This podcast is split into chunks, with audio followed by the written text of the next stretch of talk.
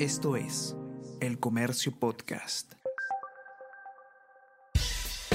Buenos días, mi nombre es Soine Díaz, periodista del Comercio, y estas son las cinco noticias más importantes de hoy, jueves 24 de noviembre.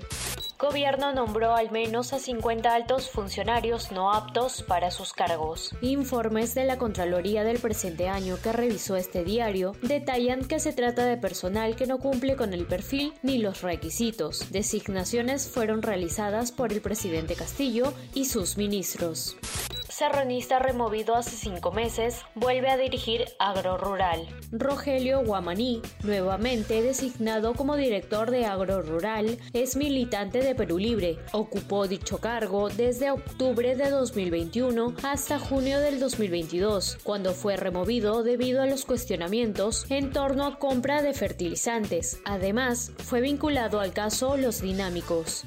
Decenas de sujetos usan área del complejo de Chanchan para jugar béisbol. Según video que se ha difundido por redes sociales, decenas de personas llegaron en autos y camionetas a zona arqueológica para jugar béisbol. Trazaron su cancha con cal e hicieron las bases del campo con piedras. Se desconoce con certeza la fecha del juego, no lo sabe el Ministerio de Cultura ni tampoco la Policía de Turismo de Trujillo.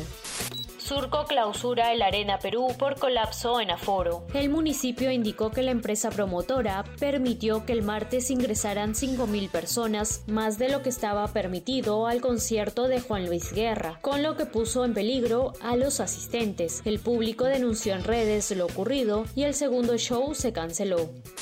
Alemania cae ante un sorprendente Japón. Alemania y Japón se enfrentaron ayer por la Copa del Mundo Qatar 2022. El cuadro europeo cayó 2-1 ante el conjunto asiático y se complicó en el inicio del torneo. Esto es El Comercio Podcast.